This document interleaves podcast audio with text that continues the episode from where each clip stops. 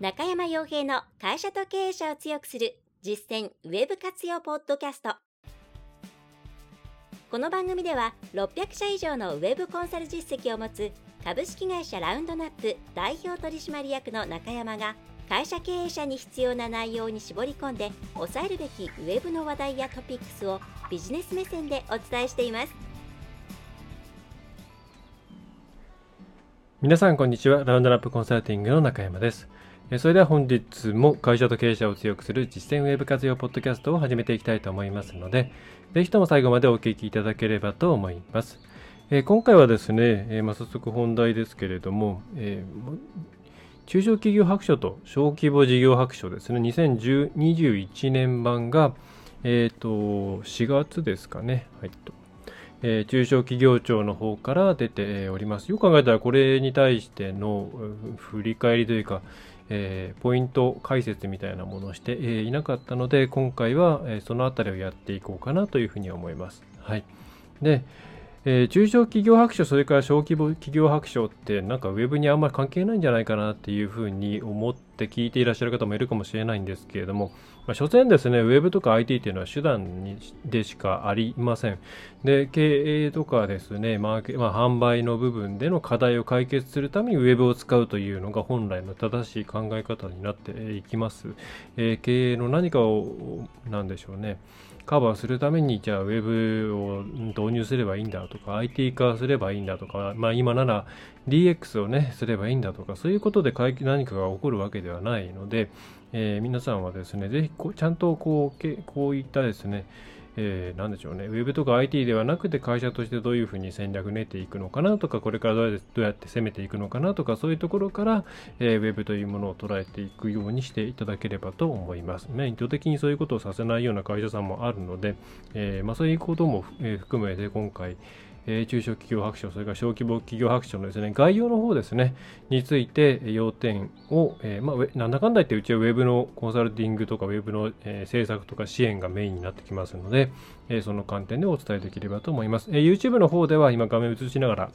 えやっていますけれども、ポッドキャストでお聞きの方はですね、ちょっと YouTube チャンネルの方、あるいは、えー、中山洋平の公式サイトの方に、えっと、注釈の方をアップロードしておきますので、また、えこの PDF ですね、経済産業省の PDF のリンクも載せておきますので、えー、一緒に見ていただくか、えー、合わせて、まあ、今回、え、YouTube なんかを見ていただいてもいいのかなと思います。はい。ちょっと前置きが長くなりましたが、え今回ですね、まあ、読んでみて、え大きく、うーん、まあ、このテーマとしては、3つなのかなっていう気がするんですね。はい。で、それは、とととと、ディスカードしちゃった。えー、一つはですね、うん、まあ単純にその経営、トップダウン、トップダウンで動かさなきゃいけないケースが中小企業の方だと多かったと思うんですけども、とはいえ、経営者の方から従業員の方まで、まあ、要は会社のほぼ全部ですよね。ねが巻きこそっちを巻き込んでいってやらないとうまくいかないっていうことが一つテーマとしてあるかなと思います。でまた、えそれと関係してくるんですけれどもどうしても、まあ、特に大企業あるいは中堅に近づいていけばいくほどそうなっていくんですけれども、えー、コロナがありましたでこういうことをしなきゃいけないでもうちは企業文化がこうだからとか今までこうやってきたからとかそういった何でしょうね自分たちの今までに固執するようなことをしていると大体うまくいかないです。はい、自分たちがしたいこと、まあ、よく変わる変わらないために変わっていくみたいな言葉がすいません出典が分からなくなってしまったんですけどあると思うんですが、えー、まさにそういうことですね。で、えー、まあ、ご相談をいただくような会社さんの中でもうんこういうことしなきゃいけないのは分かりますが、うちはこういうやり方でやってきたし、こういう文化なんでちょっと無理ですね、みたいなことを言われることもま正直あるんですね。で、まあ、うちはそういうとことはお付き合いしないのでやらないんですけれども、えー、まあ、後を追っていくと、まあ、なかなかうまくいっていないケースが多いなというふうに思います。で逆にそのなんでしょうね、そういうところを取っ払って自分たちのコアバリューですよね、提供できる価値が何なのかっていうところをちゃんと押さえた上で、えー、じゃあ、じゃあその上で What、ね、あの何をしていくのっていうところ、How、どういうふうにやっていくのっていうところを考えていく企業さんが、まあ、うまくいっていく感じがしますよね。でそれは今回の、えー、中小企業白書、小規模企業白書、まあ、これちょっと長いんで中小企業白書って呼んじゃいますけれども、えー、でも、えー、出されています。はい、でこれからちょっと追いかけていきますけれども、でまた、うん、まあ、これもつながっていくんですけど、手段っていうところに着目しすぎるなっていうのが、これは書いてないんですけれども、読み違いがちなんで、えー、押さえておいて、えー、ください、えー、これ特に事例とかですね、そういったものを見るときに皆さん手段に着目してしまうんですね。例えばそのデリバリーを始めましたとかそれからえっ、ー、となんだろうなリモートでこういうことをするようにしましたっていうところを見るとそのじゃあそれほど同じことをうちもやってみようかなっていう手段から入るんですけど必ずその事例っていうのは、まあ、そこが省略されてした、えー、しまっていたりするんですけどそれを行うにあたって背景とか効果狙って狙う効果というものがあったはずなんですね。でそれを実現するためにじゃあその手段を取ろうかっていう順番になっているので、まあ、意識しないでそうなっちゃってるケースもありますけれども、えーと、こういう特に事例なんかを見るときは手段にあまり注目しないで何をどういうふうにしようと変えようと思ったのかっていうところをまずきっちり押さえておくことをお勧めしますと。はい、事例の読み方ってやつですね。はい、でもう一個はうーん正直ですね事例とかなんかを見ていてもそうなんですけどもほとんどのケースは想定していなかったところで当たったりあれこういうことってうちできるんだっていうことを発見したりしてそれが軌道に乗っちゃったっていう、まあ、悪く言うと偶然、えよく言うと何でしょうね。うん見つ発見することができた。みたいな、えー、ことによる、うん、新しい新分野への、えーと、商売を新しい分野に新事業を作れたりとか、えー、そういうことっていうのがそういう、まあ、偶然性っていうとちょっともしねあのその事例に出ている会社さんにとってはいやいやちゃんと考えた結果なんだよってって思われるかもしれないんですけど、えー、やっぱりそういううん、狙ってもいなかったようなところからの事例っていうのが多いですよね。だから皆さん結構うーんこれはうまくいくだろうとか、えー、これはうちとしてやってもいいだろうとか結構その足場をある程度固めてからいろんなこと始めていくじゃないですか。でもそれよりはもう生き残るために必死だからいろんなこととりあえずやってみたら1個当たったよっていう形ですよね。そっちの方が成功するてかそうしないとなんかまあ多分、うん、成功一つも成功しないまま終わるんじゃないかなと思います。で事例なんかもその旅館旅行旅行業宿泊業飲食とかがまあやっぱり多いんですけれども、まあ、そういった要するに切羽詰まりまくっていた業種ですよね。そういうところがもう何でもいいからどんどんやっていこうっていった中で一つが当たってしまったような、えー、ようなケースが多いんで、はい。えー、ちょっとバラバラとしちゃいましたけれども、まあ、一つは、えーと、まず全体をまとめないと、まあえーと、頭からお尻までちゃんと経営者から従業員まで販売から生産まで、まあ、そのバリューチェーンの全体を巻き込んでいかなきゃいけないということが一つ。でもう一つは企業文化とかそういったものを言い訳にしてはいけないということが一つ、えー、それから、えーえーと、事例に関しては手段に注目してはいけないということが一つ。そして、えー、思ってもみないことが成功につながるのでとりあえずやってみようという精神は大事ですよということが一つ、まあ、この4つを汲み取っていただくといいんじゃないかなと思います。はい。っ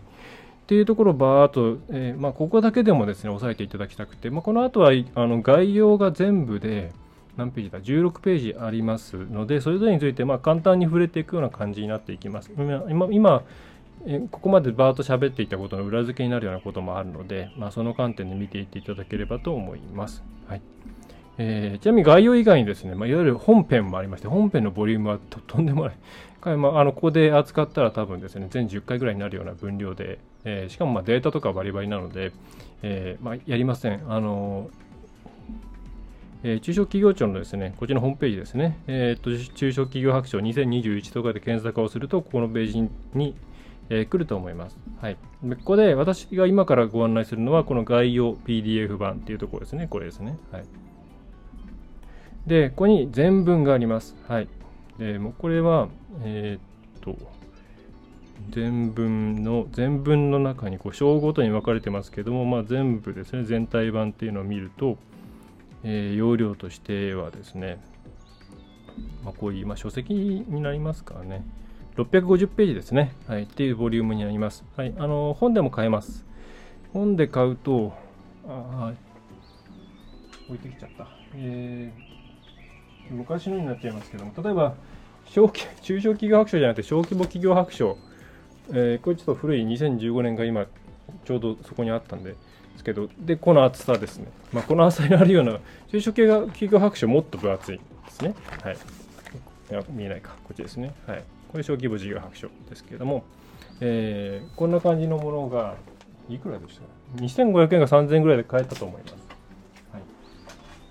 あの書籍の方が読みやすいって方はそっちの方がいいんじゃないですかね。まあ、うち、私みたいな職業の場合は、あのちゃんとそっちも押さえておかないといけないんで、えー、見ていただければと思います。はい。と今、四方それましたが、早速いきましょう。えー、概要ですね。まあ、これに関してはですね、特に、まあ、ないんですけれども、はい。まあ、大体書いたようなことが書いてありますね。はい。えー、ちょっとここは飛ばしますからね。はい。うん、あの M&A とかの話も入ってきてるんですけど、けどまあ、思ったより倒産件数が少ないんですよ。まあ、廃業とか休業みたいなものが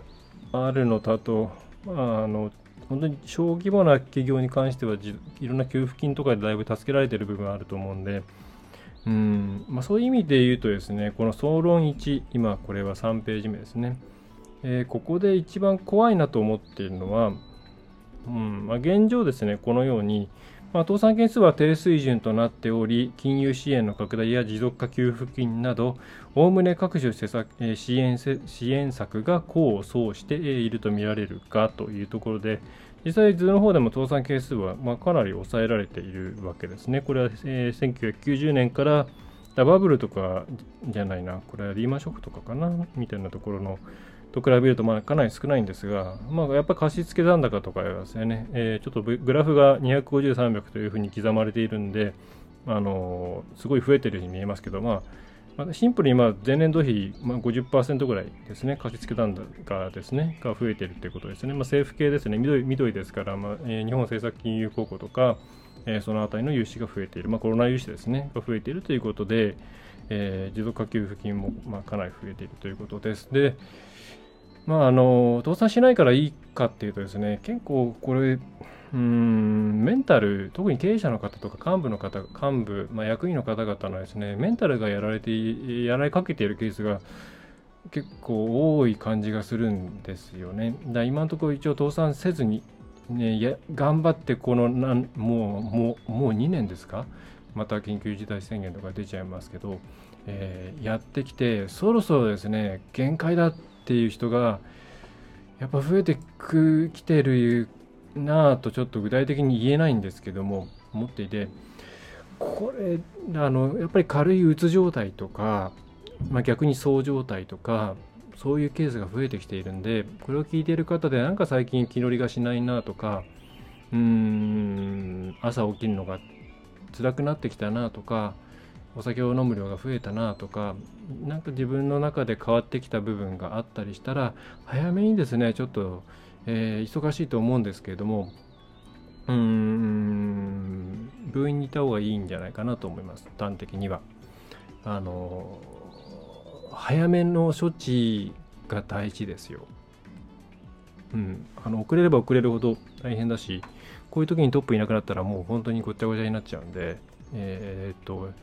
2年多分2年って一つ人間の区切りな気がするんですよねなんとなく。うんあの厳しい方は早めに行ってくださいねと思います。あの会社が持っちゃっている分頑張り続けている方がすごく多くてそれがですね心配だったりするんですよね。あの経営者に近い方がこれ聞いていらっしゃったらそういうところを気にしてあげていただきたいですしまたあの経営者の方っていうのはその強いって、まあ、タフネスが高い方も多いんですけど周りにいる方はそうでもないます特にさあのサポートする立場でやってきたという方はむしろその何倍も振動を抱えている方が、ね、多かったりもするので、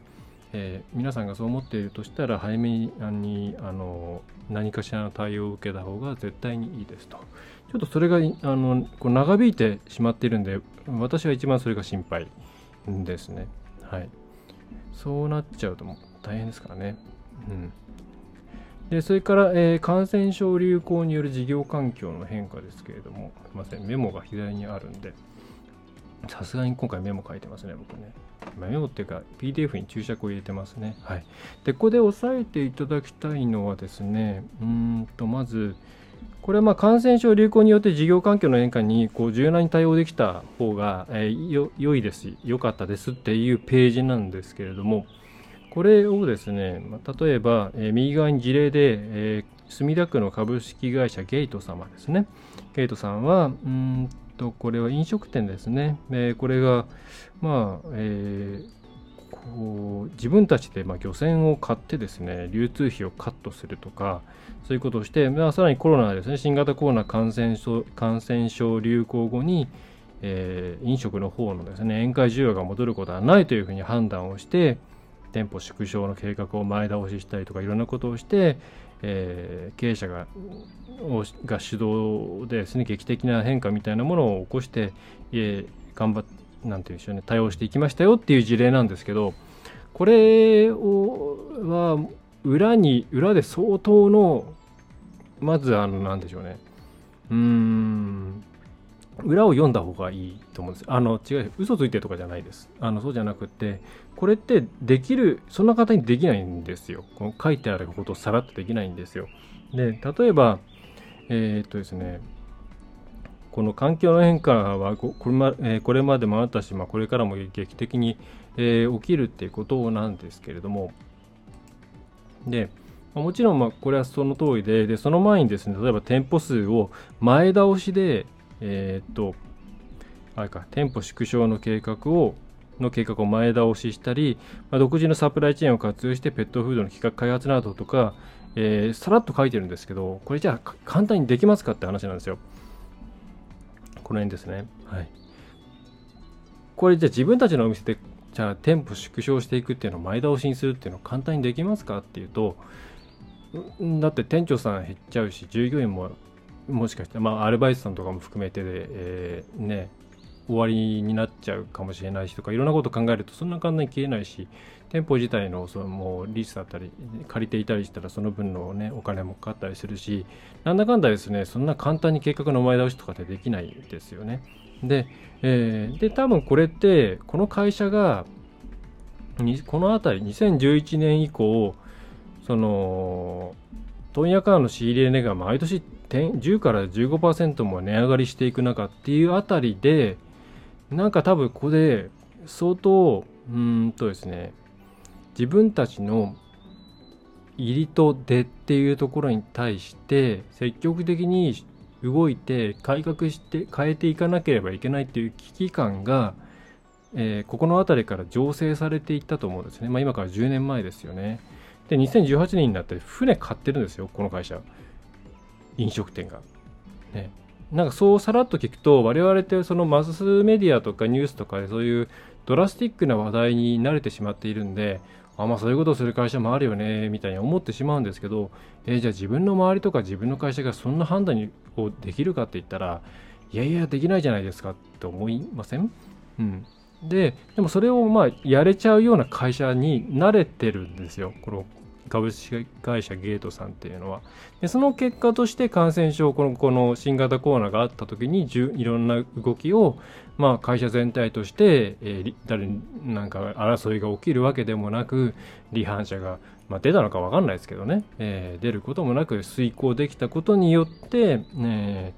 えー前進していくことができたわけなんですね。だこういう事例読む時にじっくり読んでもらいたいんですよ。で自分たちがこれを実現するためにはどうしたらいいかっていう何でしょうねこう自分たちを当てはめて読まないと事例って怖いんですね。で自分たちを当てはめていくとこれここでこの判断するためにはもっと前にこういう仕込みとかこういう状況に会社がなってなきゃいけないよなとかそういうことが絶対見つかるんですよ。うん、事例そういう観点で見ててください。これをそのまま見てですね、ああ、なんかこう大きくやれる会社があるんだな、うちもそういうふうにできればいいなみたいなところだけで終わってしまうと、いざという時動けないです。うん。あの絶対その裏でですねそれをできるような体制が整えられているんですよその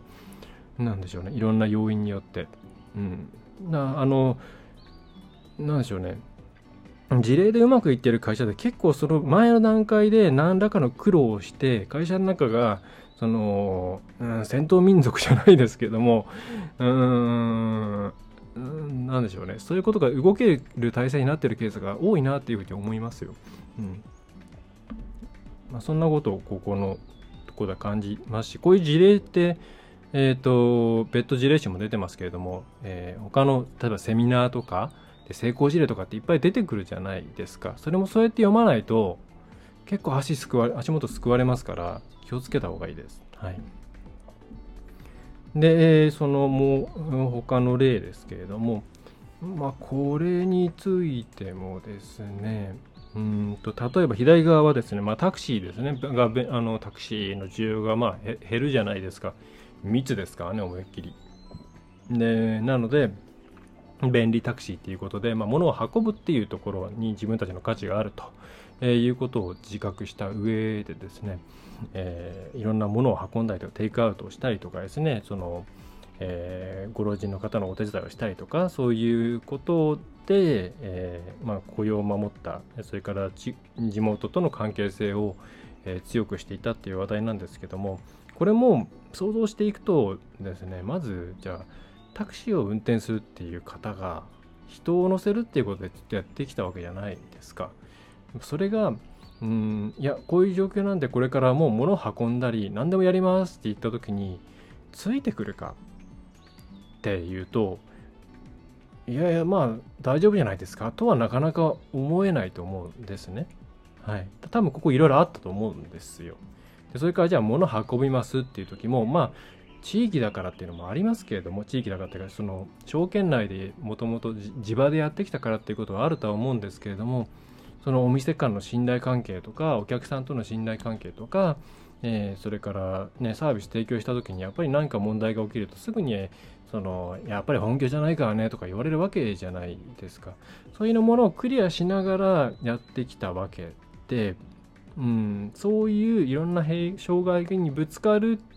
りながら頑張ってきた事例っていうふうに捉えないとあじゃあうちも何でもやっちゃおうやってみた問題を噴出したやっぱりダメじゃんうなんだよ全然もうダメなのかみたいななんかなんでしょうねもったいない事例の活用の仕方になっちゃうんですよね。うん、でこれも手段だけに目を向けているからっていうこともあるんですけれども事例のやっぱり裏を読むっていうことをしていかないとなかなかうまくいかない特にこれは経産省とはいえスペースも限られていますし啓発の意味もね、えー、大きいですからあんまりネガティブ面載せないですよ。うん、多分この会社の人に聞いたらまあでもいろいろあったんだよねって話になるんですよ。えー、えー、そういうとこはこの中小企業庁の話はもそうだしそれから民間はもっとそうで、ね、成功事例って言ったらやっぱいいとこしか出さないんですよ。あのうまくいったところしか出さなくてその裏にあったいろんな苦労とか担当者の苦悩とかって絶対乗ってこないんですよ。うん、でもそれはそこそれそれはあだから事例とかって本当に怖いなと思うんですけどね物語性もあるから本当に怖いなと思うんですけれども、えー、裏を絶対読んでください。はいえー、右側はですね、それからこっちですね、えっ、ー、と、なんて読むでしょうね、申し訳ないですね。セルカトラベルさんって呼べばいいんですかね。えー、ちょっとすいません。違ったら失礼で申し訳ないんですけど、これがはもう、うーんとですね、真似できないですよね。これ、真似、真似するもんじゃないですよね。これ、要するに当たっちゃったってやつですよ。えー、もともとこの会社さんっていうのは、えっ、とですね、えー、旅行業の、まあ、旅のコンサルですね。まあ、トリップ、なんて言うんでしょうね。えー、コンサルティングじゃないな。なんかあるんですよね。えっ、と、旅のこういう旅したらどうですか？みたいなコンシェルジュ的なやつですね。をやっていたわけなんですけども、まあ当然旅行業界っていうのはこういう状況でしたから、まあちょっとこれはまずいよねっていう従業員3人、資本金500万、まあ小さな会社ですよね。えー、そこで、えどうしようと、まあインバウンドも来ないとっていうことで、まあ、なんか、えー、なんかしないとっていう感じだったんじゃないかなと想像します。えー、旅行に関する、えー、書いてある内容としては、えー、旅行に関する仕事が、まあ、何かできないかなと考えて京都の街並みやお店観光スポットの最新情報などを動画で無料配信して、えー、バスガイドによる京都市内オンライン観光ツアーも開催したと。はい、でこれどれぐらい当たその初回で当たったのかとか動画の再生数があったのかっていうのは分かんないんですけれども多分最初そんなにパコンと当たったわけじゃないんじゃないかなというふうに想像します。多分これこれ以外にもいろんなことやったんだと思うんですよ。もうやることないで座って待ってるんだったら何かしようっていう形でこの3人の方でいろんな活動を行ったんだと思うんですね。でその中で当たったものが出てきたっていう事例って考えた方がいいと思います。はい。でその続きとしては、えー、これをきっかけにサービス内容が広く知れ渡り、まあ、その旅のコンサルティングって自体かなりあの一般的ではないですよね。海外なんかでよくコーディネートみたいなことをしますけども、その国内でこの事業をやるのは多分その少人数になってるのは少人数じゃないと多分ペイしないからだと思うんですけど、えー、今そういう需要旅する人の、えーとボリュームゾーンってそういうニーズじゃないですからね。そこじゃないですから。はい。で、えー、ちょっと戻します、えー、これをきっかけにサービス内容が広く知れ渡って動画の撮影とか制作を依頼されるようになったと。でまた京都への修学旅行が中止となった学校からは予定していた見学ルートの映像制作を依頼されたと。えー、そうですね。だからこれバスガイドさんがいるのかな？バスガイドさんが関わっていて、で映像制作がまできたということで今後は旅のコンサルティング業とともに動画制作を新しい事業の柱に据えていくという締めなんですけど旅のコンサルティング業と動画制作ってまあ基本的には全然別の仕事です。えー、なんでしょうね付加価値として提供するっていうのはもちろんありだと思うんですけども多分皆このこの会社さんもそれを最初から想定したわけでは想定していたわけではないと思うんですよ。自分たちで動画作ってあげていったらなんか問い合わせが来る来たぞとか、えー、あこういう人たちのこういうニーズにはまるんだみたいなものがだんだん分かってきてで、えー、じゃあこれからこれ柱にしてもいいんじゃないっていう事例なんですよ。だこれ皆さん考えすぎるとこういう考えすぎ考えすぎるというかろんなことを考えてから動くっていうことにするとこういう成功事例は出ないです。でこれ狙これを、ね、狙うっていうのはまだ難しいんですけどうんこれ本当多分がむしゃらにやったら当たったものがあったっていう例なんですよ。だからそういうやり方自体はありだと思います。だやんないより絶対何かやった方がいいんで。うん、ただなんだろうあのー、これを見てあとか動画なんだとかえーと、遠隔で行けない人に対してのサービスを何か提供すればいいんだとかそういうふうに手段とか表面的な部分だけさらってじゃあうちもその動画のなんかやろうぜとかですね、えー、それからオンラインのなんかやろうぜオンラインであればいいんだろうみたいな感じになると多分ことごとく失敗すると思います。はい。オンラインなんとかって大体あんまりうまくいってないじゃないですか正直なところ。はい。うんうんうんうん。それはそういうとこなんですよ。あのツールとしてオンラインを最終的に選ぶんじゃなくてオンラインで何かできないかっていうとこから入るからこうなるわけですね。はい。みたいなところをこういう事例を読むときには注意していただきたい。というのが割と中小企業学者のこの総論さんのところはですねそういうふうに見ていただいた方がいいんじゃないかと思います。なんか事例の読み方についてのとってもいいうん参考かななんていうふうに思いますね。はい。で、えー、続いて経営戦略ですが、まあ、ここはあんまりま数字以上のものはないというか、まあ、うちがしゃべることではないっていうのがあるんですけれども、えーまあ、自己資本比率は高まりつつある一方、損益分岐損益分岐点、え、が高い、まあ、これ中小企業の特徴ですよね。えー、一応売上高っていうのはそこそこあるけども、じゃあ、えー、経常経常利益は率はどれくらいですかって言ったら、かなりもう厳しい状態だとか、ちょっとなんかあったらもうゼロ以下になってしまうようなところだったりとかっていうのはもう山のようにありますよね。えー、だそうなので、まあ、このシートではですねちゃんと財務状況っていうのを把握しましょうと。えー、特に小さい個人、うん、商店に近いようなところっていうのは自分たちがどれぐらい投資したらどれぐらいのリターンがあるのかっていうところとか、うん、そういうことを、えー、ちゃんと数字として把握してなんか無駄なコストがかかっていないかとか、えー、全体の売上高に対してこの比率は高すぎるんじゃないかとかそういうことを見直していきましょうっていう内容ですね。まあ、これはですね、まあ、あの無理やりウェブに結びつけるとすると広告周りですよね広告費の算出とかの時に、えーと、一番大事なのはその1人のお客さんに対していくらかけても赤字にならないか、まあ、赤字というか、まあ、いくらまでなら広告費をかけられるかっていう、えーまあ、限界 CPA の考え方が非常に重要になってきます。でそれをしないで、えー、とにかく1件あたりを安く安く取るんだっていうことばかりを追求していると結局ですねものすごく濃い見込み客だけを取っていくことになるんで、えー、お客さんを、まあ、小さくまとまることにしかならないんですね、まあ、もちろんあと Google の AI が全然働かないとかそういうこともありますけれどもで、えー、全然お客さんが取れないっていうことだけ聞くと、まあ、将来取ればいいよねっていう発想になってあんまり危機感を覚えないんですけどこれあのですね、えー、取れなかったものは誰か別の人が取ってるんですよ。はい、だから全部機械機械損失なんですね。だから限界 CPA ギリギリで取りまくるっていうのがうん今まで全然その広告とかやってこなかった会社であれば取るべきスタンスだと私は思っているんでそういうタイミングなのにもかかわらず、えー、かける費用をとにかく安く安くっていうふうにやっていくと、えー、他社さんにですねお客さんを持ってかれてですね、えー、ずっとそこを将来お客さんになるはずだった人がどんどん逃げていくみたいな形になっていくというところは押さえておいてもらいたいかなと。でそういうそのいくらまで払ったらいいのかっていうのはもう計算で出すしかないんですよ。1人のお客さん1人のお客さんが年間でどれぐらい落としてくれてるかっていう LTV ですよね。っていうのを算出してそれに対して会社の中でどれぐらいの経費が残っていてどれぐらいの利益を残さなきゃいけないのかっていうことを出していくとそうすると広告費といってこんぐらいは使えるよね。顧客を1件獲得するためにこれぐらい使えるよねっていうのが出てくるんで、まあ、そのうちのこのぐらいの割合をじゃあ、え、1件取るのに、え、使っていいようにしようみたいに逆算してですねマーケティングができるようにならないと厳しいよっていうのが、まあ、むしろそっちの方が私としてはアピールしたい部分ですね。はい、これはあの全然中小企業だけじゃなくて大企業でも全然できてないところいっぱいあるんであの中小企業の方々も早く、えー、その自分たちの事業の数値的管理ですねっていうのは取り組んでいただければと思います。はい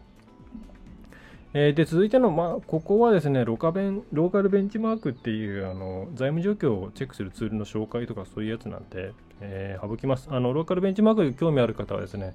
あのまあ、なんかのツールっていうか、Excel かなんかに確か計算式が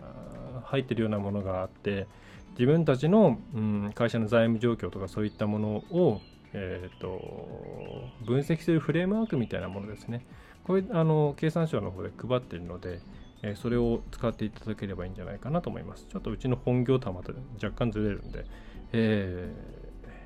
ー、飛ばしますね。割と時間がないんですよね。え13のここもですね、まあ、その延長ですね。で、まあ、注目していただきたい点があるとすれば、この越境 EC ですね。まあ、越境 EC って何ですかっていうと、要するに海外販売ですね。海外に販路を拡大する。まあ、これ、あの、ニーズが多いのは分かります。まあ、国内でちょっとそう簡単にで手を出せないレッドオーシャンなところも多い中でじゃ海外なら日本の、ジャパンブランドで売れるんじゃないかみたいなことで越境 EC っていうことをなんとなく言うような方も多いんですけど、まあ、なかなかそううまくいかないのが正直なところです。はい、でまたこれだけやりたいっていう人が増えてるわけですから、まあ、ここもいずれかいずれは、えー、それなりの競争率になっていくでしょうし思っている以上に海外に売るっていうのは大変なんでちゃんと越境 EC なら越境 EC が得意な会社さんに頼まないとうん怖いかなと思いますね。あるいはもうものすごく小規模に始めてしまうかですね。はいまあ、今、ショッピングカートのツールなんかはいっぱいありますから。はい、それから、えー、デジタル化のところですけどね、えー、ここで大事な押さえていただきたいのは、まあ、もちろんデジタル化、まあ、IT 化ウェブ活用、何でも呼び方はいいんですけど、うーんとですね、あの無理やりやると大体うまくいかないです。で、大事なのはこの辺ですかね。えー、この正月産業、まあ、っていうんですかね。産業さんのとこにありますけれども、はい、えー、紙文化や対面コミュニケーションを重んじる式体の中で、うん、Excel の使い方やシステムへの情報登録の方法などを従業員にとって無理のない習得速度で教育と、またデジタル化への不満や悩みを聞くことに努め、具体的な解決策を提案し解消していった、まあ、さらって書いてありますけどもシステム担当者の方は相当大変だったんじゃないかなと思います。でこれねあの今 DX しなきゃってどんどん焦らされるんで急いでいろんなことやろうとする方多いんですけどやっぱりこれあの会社の中にですねできる人できない人っていうのがあの分断されてしまうと会社がうまく回らなくなっちゃうんですね。でなので、まあ、全体としてちゃんとリテラシー上げていきましょうっていう方針でやった方がいいです。時間かかってもそっちの方がいいです。何せこのああのウェブ活用できてないとかですね、DX、まあ、DX っていう言葉が結構、うん、流行り言葉っぽいんであんまり使いたくないんですけども、そんなのってもう10年前ぐらいからずっと言われること、言われていることなんで、別にこの1年2年でですね、すぐにバッと解消できるってわけないじゃないですか。だから、無理のない速度で会社全体巻き込んで、えー、分断がないようにやっていった方がいいです。はい、多少そあそこを今焦ったところでですねあのむしろ時間かかっちゃうと思いますしあの見えないところで、えー、ルールが守られていなかったり、えー、不満が溜まっていったり、えー、いろんなことが起きてきます。派閥争いなんかもできてくると思います。はい、なので、えー無理なくいきましょう。はい、これは本当にそうです。あの絶対反発が来ます、はい、特に紙文化バリバリなとこなってで絶対反発が来るんでそこにいきなりじゃあ、えー、何回か良くなるからこれから全部 CRM と、えー、SFA でいきますんでって言って入るわけないんですよねっていうところなんですよ。だちょっとずつちょっとずつ入れ替えていくようなイメージと、えー、キーボード打ってない方もまだまだいらっしゃいます、正直。えー、そういう方もできるようにスマートフォンで対応できるようにするインターフェースを用意してもらうとか、ケアしてもらいながらゆっくりやっていった方がいいと思いますね。うんまあ、そういうことに補助金とか、あとはデジタル応援化事業、まあ、いろいろちょっと今問題が、ね、起きていて、LINE アットの方ではその不正のスキームなんかも書いちゃいましたけども、えー、やばいところも多いんで注意点は多いですけども、まあ、そういう補助金なんかも使いながらそういうことをやっていった方がいいんじゃないですかねと思います。はい、えー、で事業継続力継続力と競争力を高めるデジタル化ですが、まあ、ここも特に大きくないですね。はい。まあ、これ書いてますね。はい。組織改革が必要ですと。はい。変わらない、自分たちが変わらないっ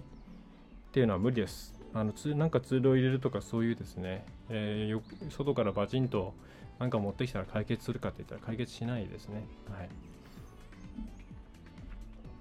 で事業承継ですが、えー、事業承継ですが、はい。まあ、これも特にないですかね。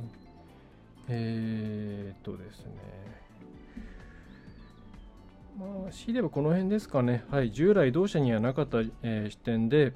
新商品の開発に取り込みと鹿児島県産にこだわった高価格帯ブランドを構築、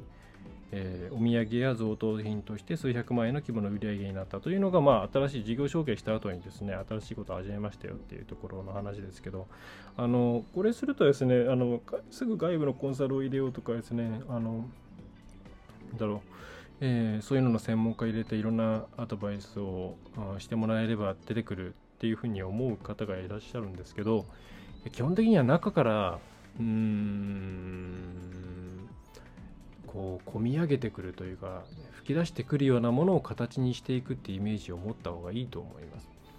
あの皆さんのご商売を外から把握するのって相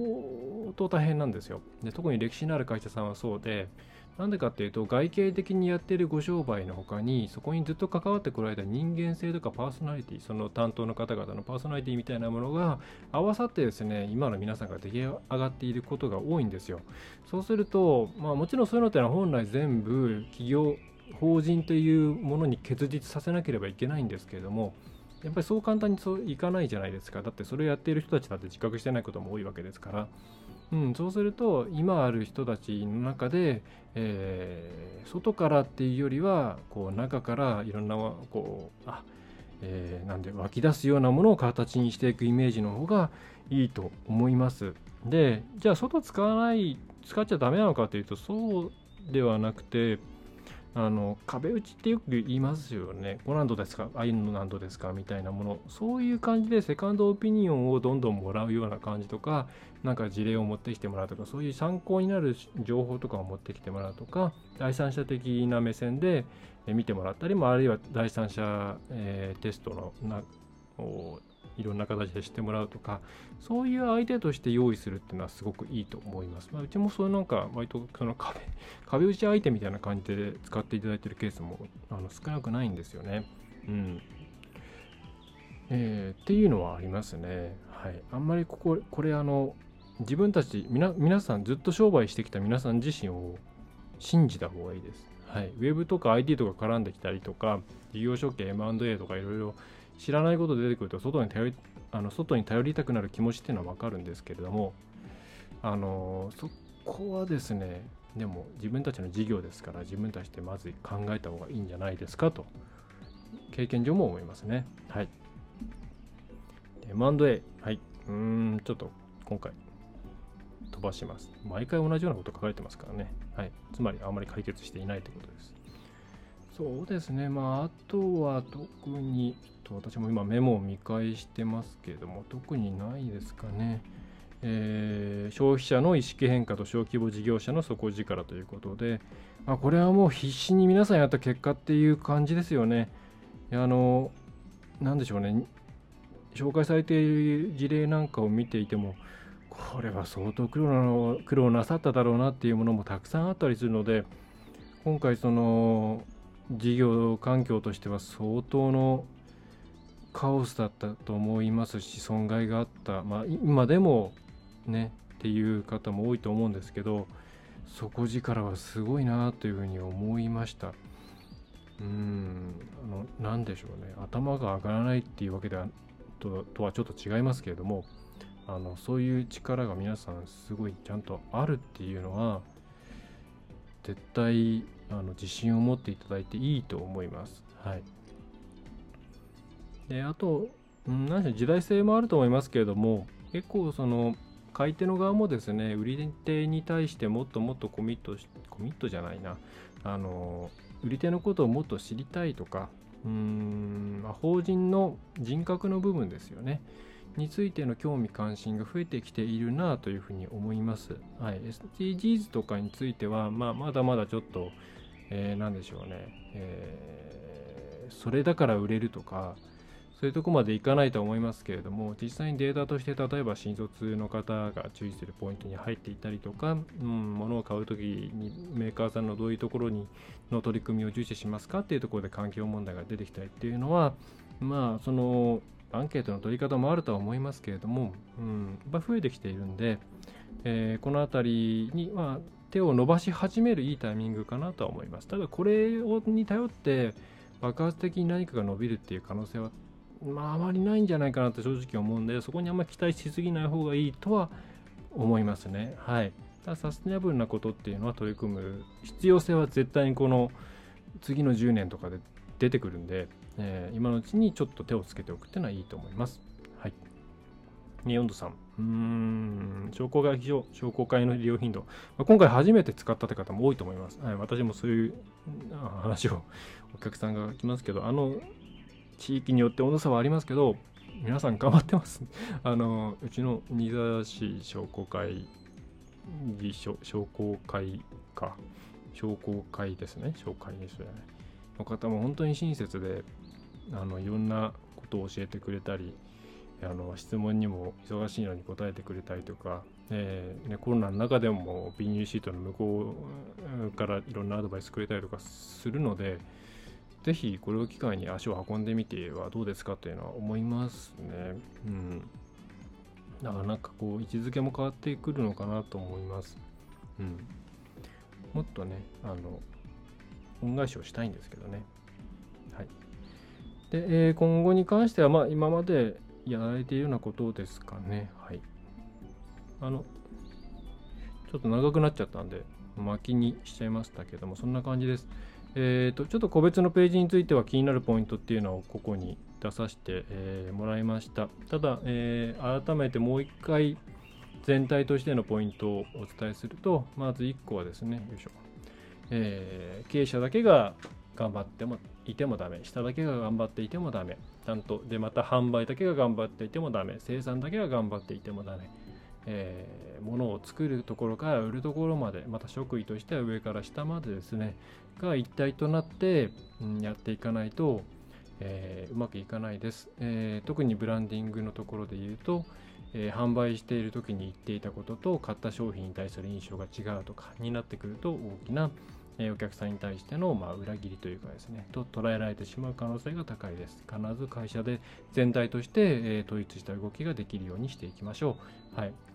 え、それから企業文化とかですね、今までうちはこうやってきたんだみたいなことを、えー、ですね、錦の見旗として掲げてですね、えー、自分たちが変わろうとしない企業さんっていうのは、まあ、間違いなく滅んでいくと思いますので、えそういうところは一回忘れてですね、そもそも自分たちは何を社会に還元しようとしていたのかっていうところを、え考え直していただくのが良いかと思います。これはもう生き残る手段としてその方がいいと思います。